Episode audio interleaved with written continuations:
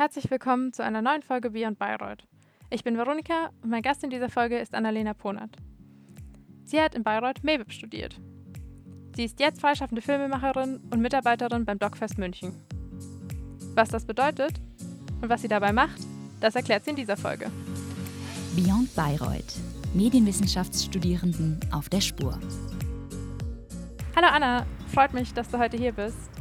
Wie alle unsere Gäste würde ich dich als, am besten erstmal bitten, dich selbst vorzustellen. Ja, hallo Veronika, ich freue mich auch sehr. Ich bin die Anna Ponat, ähm, ehemalige MEWIP und freue mich sehr, heute hier zu sein. Ähm, wo kommst du her, beziehungsweise wo, wo bist du jetzt und was machst du denn beruflich? Ursprünglich komme ich vom Bodensee aus Lindau und jetzt bin ich über Bayreuth und Baden-Baden und ganz viele Orte mit B in München gelandet. Ähm, genau, da arbeite ich gerade beim DocFest 2022, ähm, vor allem im Bereich Doc Education, aber auch organi ich organisiere zum Beispiel ein Green Producing Panel mit und freischaffend arbeite ich auch als Green Consultant und Filmemacherin.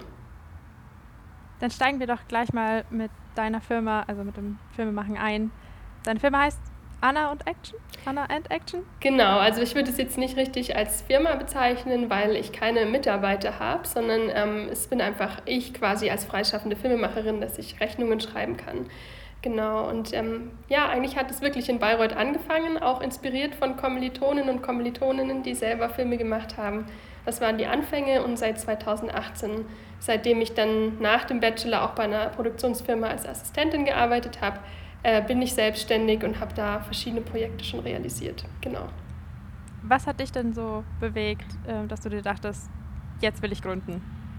Mm, eigentlich so die Zeit nach dem Bachelor auch. Also wie gesagt, ich war bei einer Produktionsfirma in Baden-Baden als Produktionsassistentin, als Regieassistentin. Und ähm, mich hat es immer schon sehr in die kreative Richtung gezogen, also Richtung Regie oder konzeptionell auch. Äh, interessiert mich total zu entwickeln, an Stoffen dran zu sein. Und ähm, genau, das habe ich mir dann vorgenommen, auch mit in mein Masterstudium reinzunehmen. Ich bin dann eben nämlich nochmal an die Uni gegangen in Konstanz und dann in Amerika, in Berkeley für ein Semester auch und habe mir quasi mein Masterstudium auch so mitfinanziert durch äh, meine freien Projekte. Habe dann auch für die Uni Konstanz mal einen Film umgesetzt ähm, oder fürs Familienministerium ein längeres Projekt. Sehr schön. Was machst du denn normalerweise für Projekte? Das ist total verschieden. Also ähm, das gliedert sich so auf in einfach Assistenzjobs bei größeren Projekten, wo ich einfach mitarbeite, aber auch Musikvideos habe ich gemacht, dann eben ein Imagefilm für die oder ein Vorstellungsfilm für die Uni Konstanz, für den Studiengang, den ich dort gemacht habe. Fürs Familienministerium war es ein Projekt ähm, auch mit Kindern und Jugendlichen, also sehr inklusiv. Ähm, zum Thema jugendgerechte Gesellschaft, da war ich dann in verschiedenen Städten vor Ort immer mit Kameramann unterwegs und habe einen Projektfilm gemacht. Ähm, genau, und aktuell habe ich auch zwei Kurzdokumentarfilme auf Festivals laufen. Ähm, die sind aber dann nicht als Auftragsfilme entstanden, sondern einfach freie Projekte. Hast du ein Lieblingsbeispielprojekt, an dem du nochmal genau deine Aufgaben gerne ähm, erklären würdest? Hm. Das ist äh, gar nicht so leicht zu sagen, weil es eben sehr vielfältig ist. Ähm, wenn ich so einmal durchspielen würde, dann würde ich ein eigenes Projekt nehmen, zum Beispiel das, was ich im Auslandssemester gedreht habe. Ich hatte überlegt, ähm, wenn sich was ergibt, dort zu filmen, aber es gab vorher keinen Plan. Und weil ich gerne tanze in meiner Freizeit, war ich dann in der Tanzschule und habe äh, so einen Klassenpass gehabt, wo ich alle Tanzlehrer und Lehrerinnen mal ausprobieren, auschecken konnte und bin dann bei einem hängen geblieben. Und der hat mich dann inspiriert, auch ihn zu porträtieren, also dokumentarisch einfach mit ihm zu arbeiten. Ähm, der hatte dann auch Lust dazu und dann habe ich mir ein Konzept überlegt, habe mir überlegt, wie lang das Projekt in etwa werden soll. Habe dann äh, mir vor Ort auch einen Kameramann gesucht und einen Assistenten, der so ein bisschen uns den Rücken freigehalten hat. Genau, und dann gab es die Drehtage und die Postproduktion habe ich dann auch äh, mit einem ehemaligen Bayreuther zurück in Deutschland wieder umgesetzt. Also genau, so läuft es in der Regel. Also am liebsten mag ich es auch, wenn ich quasi von der Vorproduktion bis zur Postproduktion ähm, dabei bin und äh, entwickeln kann, schauen kann, wie das Projekt wächst und freue mich dann natürlich am meisten, wenn es am Schluss im Kasten ist, fertig ist und ich es äh, zeigen kann. Das klingt sehr, sehr aufwendig. Was sind denn äh, für dich als Filmemacherin die größten Herausforderungen? Mm, manchmal ist es eine Herausforderung, dass ich selbst nicht auf der Filmhochschule war. Also man muss sich einfach beweisen. Man muss sich beweisen, wenn man jung ist. Man muss sich manchmal beweisen, wenn man weiblich ist äh, oder weiblich gelesen wird. Aber im Prinzip ist es immer so, dass ich selber spüre, wie sehr ich den Film machen will, wenn, ich, wenn die Herausforderungen auf mich zukommen und ich trotzdem Bock habe, das Projekt umzusetzen genau, gerade bei den Sachen, die eben keine Auftragsfilme sind, da gehört eben ja schon viel Zeit dazu, viel Hingabe, sage ich mal, und einfach ein Wille, das durchzuziehen. Und da merke ich dann immer auch, ob ich den Film jetzt unbedingt machen möchte oder nicht, wenn ich da auf Herausforderungen oder Hindernisse stoße. Und ähm, ja, meistens habe ich dann trotzdem Bock, es durchzuziehen. Dann springen wir doch gleich mal zu deinem, zum zweiten Teil deiner Arbeit. Du bist auch Mitarbeiterin beim Dogfest. Mhm. Ähm, ich habe gesehen, dass du da ein sehr, sehr vielfältiges Aufgabenfeld hast. Zum Beispiel irgendwie ähm, die Organisation und Durchführung des Jugendfilmwettbewerbs und Erstellung von filmbegleitenden Materialien für Schulen. Wahrscheinlich kannst du am besten zusammenfassen, was das Dogfest ist und was du da machst. Genau, also das Dogfest ist äh, das internationale Dokumentarfilmfestival in München. Ähm, und ich arbeite eben im Bildungsbereich. Also der, der lobt eben diesen Jugendfilmwettbewerb aus. Ähm, und wir haben die Schule des Sehens, wo es eben auch um Filmanalyse geht. Also wir arbeiten mit Schulen, aber wir arbeiten auch außerhalb von Schulen. Also der Jugendfilmwettbewerb ist äh, kein innerschulisches Projekt, sondern da können einfach NachwuchsfilmemacherInnen einreichen ähm, bis Anfang 20. Da gibt es auch vorab kostenlose Workshops dazu, die ich mit betreue.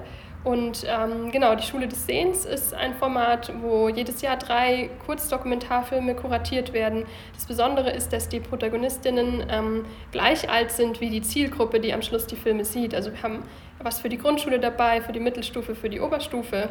Und es geht da so auch darum, äh, dass sich die, die Jugendlichen äh, mit den ProtagonistInnen identifizieren können.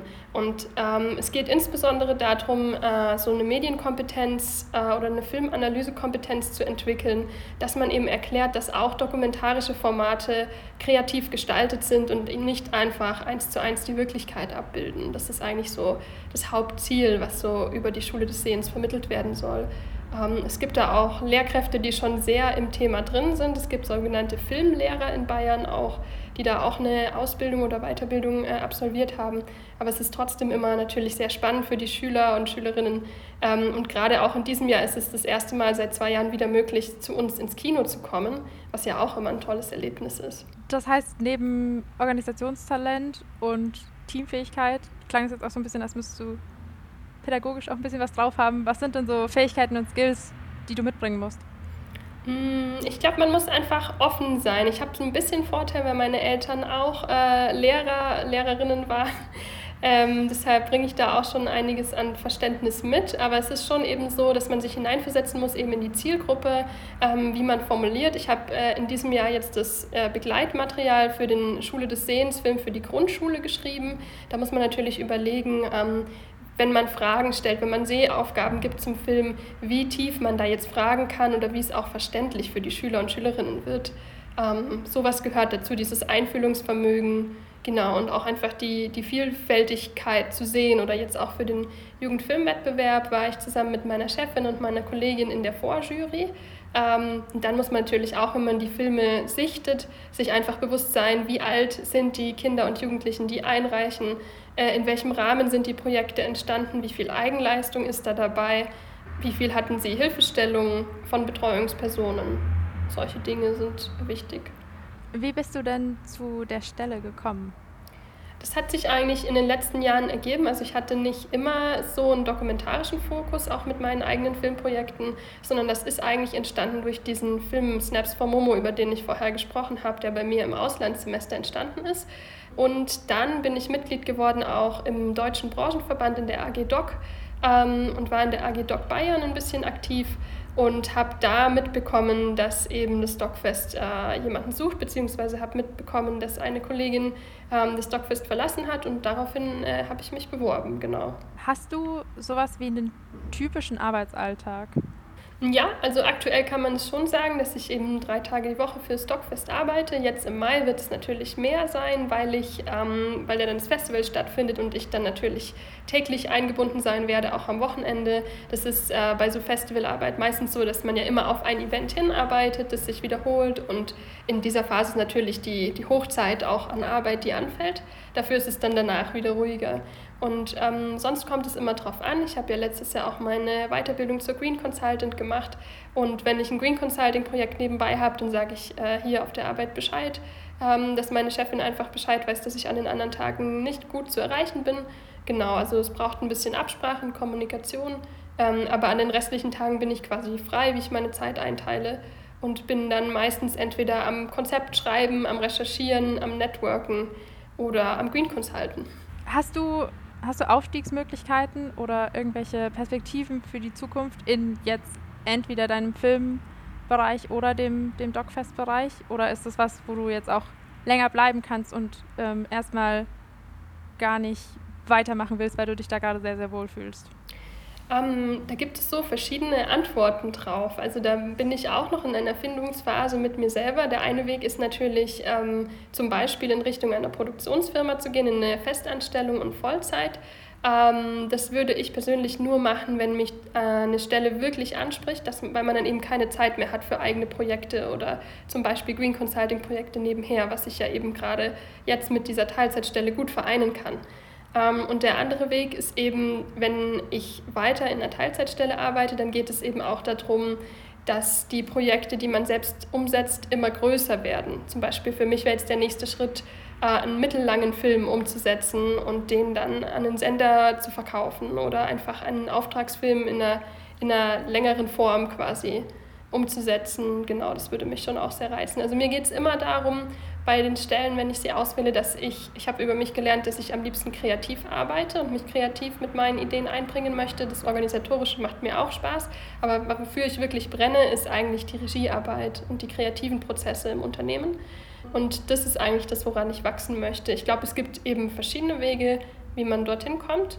Genau, da bin ich mir auch noch nicht ganz sicher. Also jetzt mache ich das Dogfest weiter und dann schaue ich mal, was danach kommt von deinen Zukunftsperspektiven nochmal zu deinem Berufseinstieg. Was hast du denn während dem Studium gemacht? Und hast du irgendwelche Tipps, die den Studierenden vielleicht ihren Weg ins Berufsleben erleichtern?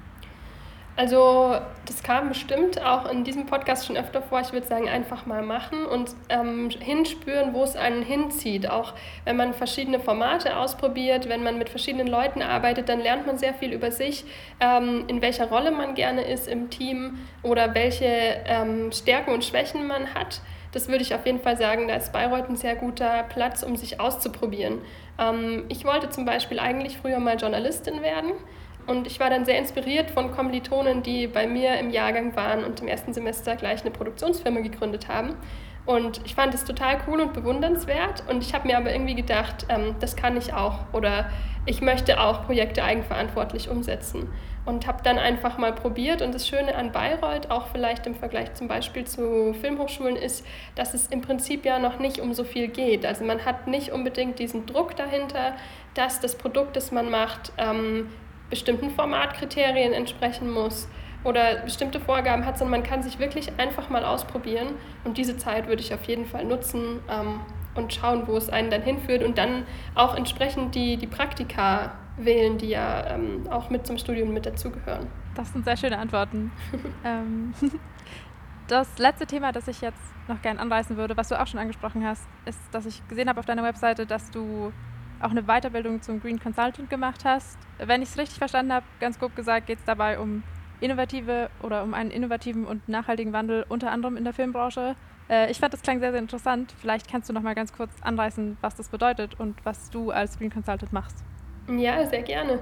Also das äh, Green Consulting bedeutet eigentlich, dass man die CO2-Werte, die eben eine solche Filmproduktion oder auch ein Unternehmen an sich ausstößt, dass man die misst äh, und bilanziert und dass man schaut, wo man etwas einsparen kann oder wie ein Unternehmen oder eine Produktion allgemein nachhaltiger wirtschaften kann.